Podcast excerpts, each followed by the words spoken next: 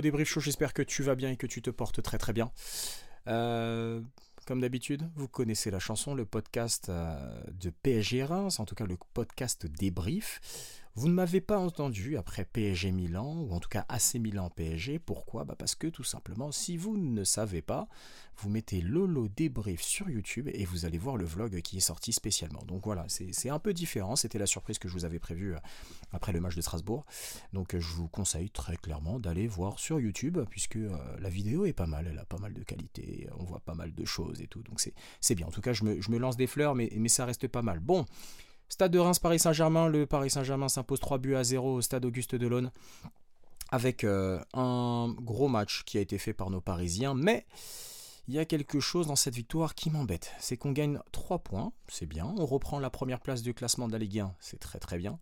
Par contre, ce qui me plaît pas du tout, c'est de voir en fait qu'on subit énormément défensivement. Oui, dans un match où on gagne 3 buts à 0 avec euh, l'ouverture du score de Kylian Mbappé sur, une, euh, sur un magnifique centre d'Ousmane Dembélé et une très belle frappe, euh, comme il a l'habitude de le faire Mbappé comme à la finale de la Coupe du Monde, bah, on se rend compte que le Paris Saint-Germain gagne certes 3 buts à 0, mais a subi 19 tirs pendant ce match-là. Et en face, c'était Reims. Et en plus de ça, dans la surface de réparation, Reims a touché plus de 40 ballons, ce qui est énorme et ce qui est même trop, parce que demain, si tu dois jouer contre une équipe en Ligue des Champions, et on parle de matchs très rapides hein, qui vont arriver juste après la trêve, donc euh, de Dortmund, de Newcastle, en tout cas de Newcastle puis Dortmund après, euh, ça me fait un petit peu peur. Ou même quand tu vas jouer en Ligue des Champions contre un huitième de finale, ça me fait beaucoup peur de voir qu'on va être euh, un peu mis à l'amende. Bref, on va rentrer un petit peu plus dans le détail et on va noter un peu plus les joueurs. C'est un débrief qui va être assez simple et très rapide. Donc on commence toujours avec Gianluigi Donnarumma dans les cages, ça ne change pas, on a plusieurs gardiens mais euh, on voit que Luis Enrique ne veut pas changer. On a Carlos Soler sur le côté droit, Marquinhos Skriniar dans l'axe, Nordi Mukiele sur le côté gauche. Euh, dans l'axe, au milieu de terrain, on avait Fabian Ruiz associé à Warren Zahir Emery, donc on a fait souffler un petit peu Manuel Ugarte. Ousmane Dembélé sur le côté droit, Kylian Mbappé dans l'axe avec Kanguindi sur le côté gauche et associé à Kylian Mbappé, donc l'homme Monsieur Triplé. Euh, Gonzalo Ramos, le deuxième numéro 9 du Paris Saint-Germain. Bon, on va rentrer un peu plus dans le détail. Je vais commencer par Gianluigi Donnarumma. Déjà, je te tire mon chapeau. T'es italien, euh, je suis parti dans ton pays, j'ai bien vécu, c'était bien, c'était cool, c'est un très beau pays. Euh, merci pour tout ce que tu as fait. Mais je trouve beaucoup de motifs de satisfaction en ce moment. En ce moment, je trouve que tu me rassures beaucoup. Au pied, bon, voilà, c'est pas forcément ton point fort, on le sait et on le sait très bien depuis des années et depuis que tu es au Paris Saint-Germain, mais on te demande une seule chose, c'est d'arrêter les buts. Et quand il y a des matchs comme ça, au coup près, où tu es parfois à la limite, ben on voit ta supériorité et on voit que tu es capable de sortir ce genre de match-là. Et euh, bah, continue à nous faire des clean sheets, parce que le Paris Saint-Germain continue à enchaîner, et moi je trouve ça kiffant.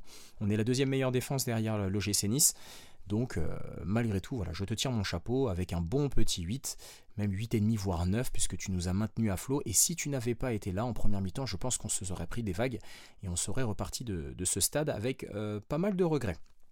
Carlos Soler, bon, je l'ai trouvé euh, pas trop mauvais, je l'ai pas trouvé pas trop bon non plus, il a été dans la neutralité mais pas, ça n'a pas été un yaourt nature, je sais pas si tu vois. il a été pas mal. Voilà, on va dire qu'il a été pas mal, c'était intéressant. Euh, bon, peut-être est-ce que c'est la doublure officielle d'Ashraf Hakimi, je ne sais pas. Pour moi, je pense que ce n'est pas sa doublure et euh, surtout que Luis Enrique en fait attend beaucoup de retours, donc notamment celui de Preston Kimpembe dans l'axe pour pouvoir un petit peu plus mettre sur le côté droit Nordi Mukele en backup et aussi à voir ce que ça va donner euh, lors du mercato hivernal. On entend de plus en plus parler que le Paris Saint-Germain commencerait à songer à un arrière gauche, peut-être un petit Haït Nouri qui vient de Wolverhampton. Euh, mais je sais pas. En tout cas, euh, ça se réfléchit un petit peu. Mais Nourdi Mukele, j'aimerais bien que tu récupères ton côté droit. Hein. c'est juste pour moi. Marquinhos, Skriniar, on va dire Marquinhos, le gentil. Voilà. Euh, depuis Milan, très clairement, je vais commencer à être de moins en moins gentil avec toi. Tu as le brassard de capitaine. Mais à certains moments, tu me rassures pas beaucoup. Bref, dans ce match-là, tu as été bon, t'as pas été non plus mauvais, mauvais, mais j'ai Milan, je l'ai encore ici, très clairement, je l'ai encore ici. Milan Skriniar, ça a été pas mal. Il a, il a été aussi euh, à un bon niveau. Il a reçu redresser la barre après son très mauvais match face au Milan AC à San Siro. Donc on va dire que oui, euh, Milan Skriniar c'est pas mal. Après, euh, personnellement, je, reste du principe à pouvoir Pourquoi pas aligner Presnel Kimpembe dans l'axe avec Marquinhos ou Lucas Hernandez pour voir un petit peu plus ce que ça peut donner, surtout balle au pied et à la sortie de balle, parce que pour moi, d'avoir un policier CRS avec des pieds de Caterpillar, ça commence un peu à m'énerver dans, l'axe. Sur le côté gauche, on a vu un Nordi Mukele qui était vraiment, vraiment, vraiment pas mal. on attend beaucoup, hein, j'ai beaucoup entendu et moi-même, hein, je le disais, on attend le retour d'un Nuno Mendes, on attend le retour d'un Kipembe, on attend le retour d'un Asensio. Mais en attendant, il y a un joueur là qui est en train de faire son retour dans l'effectif, Nordi Mukele, qui revenait d'une longue blessure, et il nous fait énormément de bien. Et franchement, de le voir à ce niveau-là, que ce soit sur le côté gauche ou parfois quand il est réaxé dans l'axe, euh, niveau combativité, niveau 1 contre 1, défensivement, c'est pas non plus n'importe quoi offensivement, ça n'est pas un Nuno Mendes ou un Ashraf Hakimi actuellement, mais ça fait du bien, en tout cas, de le voir à ce niveau-là. Et franchement, euh, continue comme ça, personne ne va te toucher. Au milieu de terrain, Fabian Ruiz, qui a fait un bon match. Qui a fait un bon match. En première mi-temps, je l'ai trouvé euh, très bon dans, l'utilisation du ballon, techniquement. Euh, j'ai vu aussi quelques petites ouais, quelques petites choses un peu techniques où je me disais, bon, j'avais l'impression de voir un peu du Verratti et ça faisait plaisir. Et euh, non, euh, au fur et à mesure du match, bon, on a vu que bon, plus le match commençait à partir un petit peu à droite et à gauche et ça devenait de plus en plus compliqué euh, pour lui, mais franchement, sur la lancée de ces derniers matchs, il fait des bonnes rentrées. Quand il est titulaire, il joue très bien. Et franchement, c'est très très bien. C'est très très bien de le voir comme ça. Là où on voyait un peu le contraste l'année dernière avec un, Christophe Galtier qui était un peu en train de le brider. Et on voyait que euh, tous les mauvais défauts, ou en tout cas tous les plus gros défauts de, de, de, Fabien Ruiz, ou en tout cas de Lara Fabian, c'est comme ça qu'on l'appelle au Paris Saint-Germain, et au virage Auteuil. Euh, Warren Zahir Emery, la pépite, la pépite, la pépite, que j'ai trouvé bon aussi, qui a fait un bon match. C'était pas mal de voir euh, Zahir là. Bon, on a vu un petit peu plus de fatigue hein, à l'image de sa dernière course où il frappe littéralement au-dessus et qu'il a des crampes. Faut commencer un petit peu à le préserver, de faire tourner. Là, il va enchaîner notamment avec la, coupure internationale où il va faire peut-être sa première sélection. Je ne sais pas si ça sera contre Gilles Baltard ou contre la Grèce. Euh, cette petite-là, il faut le protéger. Voilà, c'est la seule chose dont j'ai envie de dire. Il faut le protéger. Euh, c'est bien qu'il enchaîne, c'est bien qu'il continue à jouer. Mais il faut penser aussi un petit peu à son physique, même si je fais partie des rares personnes qui disent bah, tant qu'il faut qu'il joue, il faut qu'il continue à jouer. Voilà, comme ça au moins c'est fait. Ousmane Dembouz. Bon, le match d'Ousmane, c'est pas comme Milan où il a été pour moi bon. Euh, je l'ai trouvé en demi-teinte. Je l'ai trouvé à certains moments où euh, bon, il était, c'était assez compliqué de l'avoir, comme je l'ai vu à certains moments où c'était pas trop compliqué de l'avoir. Donc euh, j'ai bien aimé le match d'Ousmane Dembélé, à l'image de son centre sur le premier but de, Kylian Mbappé qui le reprend très très bien. Euh, voilà, il reste décisif quand il le faut. Malgré tout, il fait euh, ses passes décisives et c'est ça le plus important. Euh, je lui donnerai une note de 7 puisqu'il fait quand même quelque chose de pas mal en ce moment. et puis derrière, voilà, il faut, il faut essayer de continuer à toujours croire en lui. Je rappelle, hein, juste pour lui, il a fait 11 matchs avec le Paris Saint-Germain, il est à 4 passes décisives, il n'a pas encore marqué son premier but, il a de grosses occasions manquées. Mais malgré tout, voilà, ça va arriver, ça va arriver. Il faut continuer à être euh, confiant avec lui. Je préfère qu'il puisse rater toutes ces choses-là maintenant et que plus tard, par contre, en février, au mois de mars, au mois d'avril, peut-être, je ne sais pas, mais qu'il puisse nous mettre les buts importants, comme il a eu l'occasion de le faire avec le FC Barcelone. Ce n'est pas un joueur sur lequel il faut s'appuyer et dire qu'il va nous sortir 20 buts, 20 passes décisives par année. Il n'a jamais fait ça et ce n'est pas du tout Ousmane Dembélé. Ousmane Dembélé, je le répète dans mon podcast et je continue à le dire dans les spaces sur Twitter. Bien sûr, je vous invite à venir me suivre. Ousmane Dembélé, c'est un déséquilibreur. C'est quelqu'un qui vient foutre la merde dans les défenses, qu'elle soit à 3, qu'elle soit à 5, qu'elle soit à 4. C'est quelqu'un où quand tu lui donnes le ballon, il va se passer quelque chose. Et même si techniquement ça devient un peu compliqué ou dur ou quoi que ce soit, je vous demande bien sûr d'aller me chercher peut-être un joueur, ou bah, allez pas un joueur. Citez-moi peut-être 5 joueurs qui en 1 contre 1 aujourd'hui techniquement sont plus forts que lui. Voilà. J'attends que vous puissiez me le dire, que vous m'envoyez des messages sur Twitter, sur Insta, que vous venez me contacter moi-même pour me dire oui voilà, ces joueurs-là ils sont plus forts qu'Ousmane Dembélé en 1 contre 1 et qui sont capables de déséquilibrer plus en 1 contre 1 à ce niveau-là. Je suis pas, sûr. Franchement, je suis pas sûr. Franchement, peut-être à part Doku, euh, Marez, mais il est plus dans le championnat européen, il est plus dans le circus. Euh, il y a un Coman qui peut être pas mal. Euh, il y a un Di Marco qui est pas mal, mais bon, je le considère pas comme un ailier, c'est plus un latéral, piston. Il y a Vinicius qui est là. Rodrigo, entre Rodrigo et Dembélé, je préfère largement Dembélé tous les jours. Et au Barça, allez, qu'est-ce que tu pourrais prendre au Barça? Ah, il y a Martinelli aussi, bien sûr, à Arsenal. Et au Barça, tu pourrais aller prendre qui euh, Un Rafinha, peut-être? Ouais, bah ouais, mais même entre Rafinha et Dembélé, je préfère prendre Dembélé. Enfin bref, je vous invite à faire la liste. Ah si, il y a mon petit Thomas qui vient de Brighton, Il, est pas, il est pas mal. D'ailleurs, c'est ma prochaine cible pour le mercato parisien. J'aimerais bien qu'il puisse venir au Paris Saint-Germain, mais bon, bref. Ça, c'est une affaire entre Luis Campos et Nasser El Khalifi. Bon, en tout cas, Ousmane Dembélé aura fait un bon match malgré tout, sur la lancée de ce qu'il fait, un peu en demi-teinte, en, deuxième partie de, deuxième partie de mi-temps. On l'a un petit peu moins vu, mais on voit qu'à chaque fois qu'il a le ballon, c'est pour faire des différences et que ça reste quand même très important de le voir à ce niveau-là. Gonzalo Ramos, ah, ah. quid du problème du numéro 9 Alors, je vais pas vous mentir que... Euh, moi, je fais partie du train Colomboigny, je fais partie du train aussi Gonzalo Ramos, mais j'aimerais bien voir Gonzalo Ramos de plus en plus titulaire dans ce Paris Saint-Germain là. Pourquoi? Parce que c'est quelqu'un qui va nous tenir des ballons, c'est quelqu'un qui va être dos au jeu, qui va être important, qui va faire des appels, qui connaît les appels d'un numéro 9, euh, qui est capable de s'adapter à la fois dans une équipe de transition et à la fois dans, un jeu de position, qui techniquement est plus habile qu'un Colomboigny dans un jeu de position. Donc pour moi, euh, Gonzalo Ramos doit être titulaire dans ce Paris Saint-Germain là. Par contre, Qu'est-ce qui fait que Gonzalo Ramos aujourd'hui n'arrive pas à être efficace? Bah, C'est peut-être le fait que bah, y a un Kylian Mbappé à côté qui prend toute la lumière. Et donc du coup, bah, quand il y a un joueur à côté qui veut faire tout et tout, euh, bah, les autres, euh, les petites miettes qu'ils vont avoir, ça va pas être beaucoup. Donc euh, je me pose parfois quelques petites questions. Est-ce qu'il faudrait peut-être pas changer de système pour pouvoir faire en sorte de mettre les deux ensemble et qui pourrait être un peu mieux? Est-ce qu'il faudrait peut-être pas passer dans un 4-4-2 Est-ce qu'il faudrait pas passer dans un système différent, d'associer littéralement Gonzalo Ramos et Kylian Mbappé ensemble. À l'époque, Mbappé jouait dans un 4-4-2 avec euh, euh, Falcao à l'époque, ou parfois Valère Germain, et c'est là où il a été très efficace et là où il a pu, il a aussi exploser. Euh, quid aussi de la situation d'Mbappé, parce qu'on voit que quand on le met sur un côté, c'est un peu compliqué parce qu'il va avoir un, deux, trois joueurs en face de lui, donc ça va être dur pour qu'il puisse éliminer, sachant que derrière lui, bah, il n'y a pas de, un deuxième joueur comme sur le côté droit avec Ashraf Hakimi pour pouvoir apporter un peu plus de surnombre. On, sait que très bien que un Nuno Mendes en pleine possession de ses moyens, bah, très clairement ça va libérer un joueur de plus pour Mbappé, et bah, du coup il va se retrouver généralement plus en un contre un.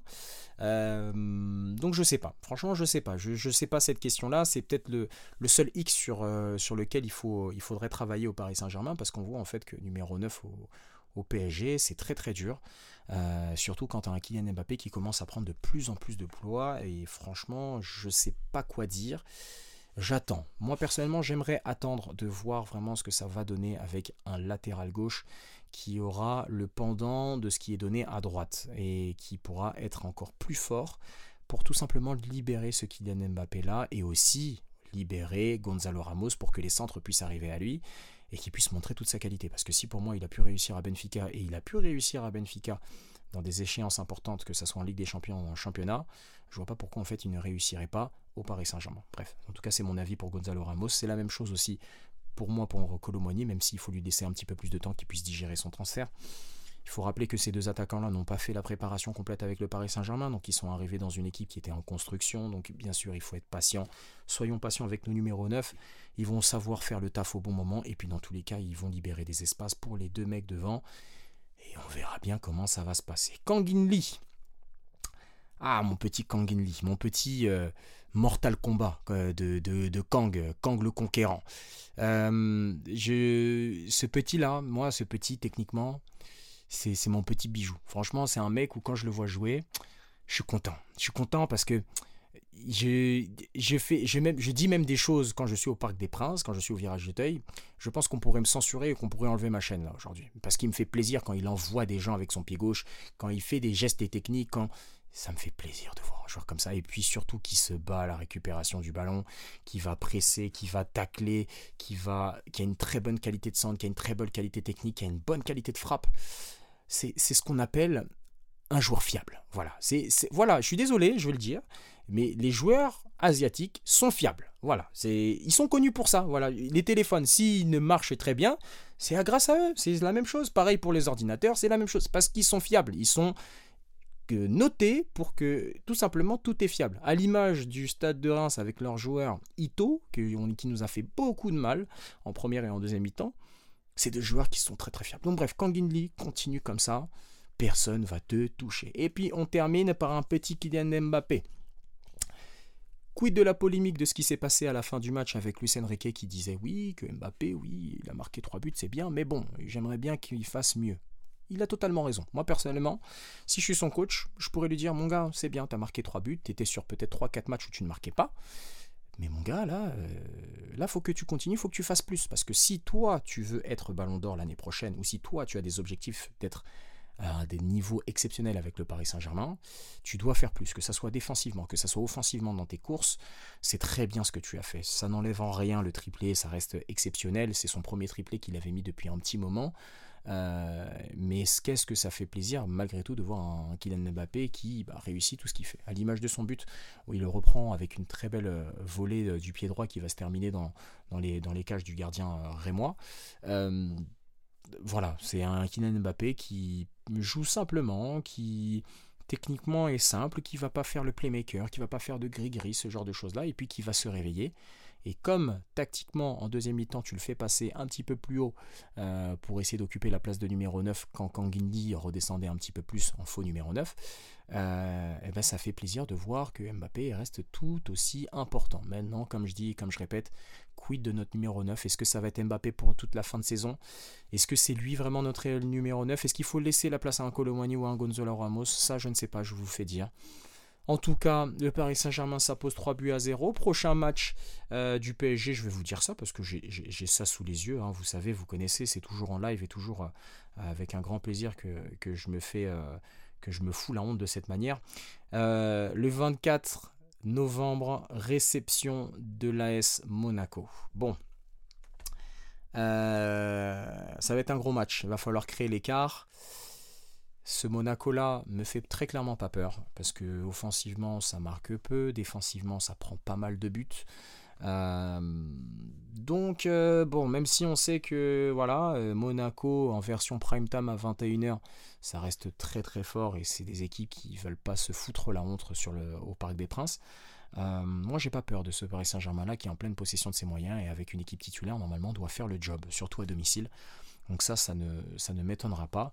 Et puis après, on va continuer avec euh, quelques jours après, avec la réception de Newcastle pour un match très très important pour la suite de cette Ligue des Champions.